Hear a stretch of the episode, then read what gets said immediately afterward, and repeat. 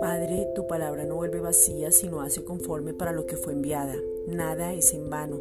Somos una extensión de lo que tú nos has dado por medio de Jesucristo aquí en la tierra. Isaías 55:11. La iglesia que somos nosotros es la columna y baluarte de la verdad de Cristo. Primera de Timoteo 3:15. De tu corazón para entender la familia, la sociedad y las relaciones. La iglesia está antes de la familia porque desde ahí nos desarrollamos pero desde lo que somos nos movemos y construimos. La suma de tu palabra es la verdad. Salmos 119, 160. Padre, te pedimos en el nombre de Jesucristo que nos reveles el misterio de la iglesia. Efesios 5:32. Nos reveles la identidad para que desde lo que somos hagamos.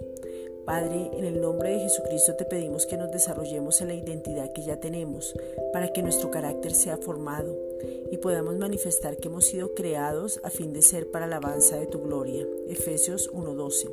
Que tengamos claro el propósito y no lo busquemos en algo diferente que ya no nos pertenece. Que nos apartemos para ti, pero no por carga ni siendo una obra, sino entendiendo quiénes somos que lo que hablemos lo vivamos, que entendamos el diseño original para poder ser ese recipiente de revelación, de palabras de afirmación, de palabras que sumen y multipliquen, que estemos edificando siempre. Primera de Tesalonicenses 5:11. Que nos animemos, o sea, exhortemos a todos en amor. Romanos 12:8. Que tomemos la autoridad para mostrar tu gloria, que tengamos palabra fresca todos los días, ese pan caliente con revelación, que estemos perfectos en unidad. Juan 17, 23.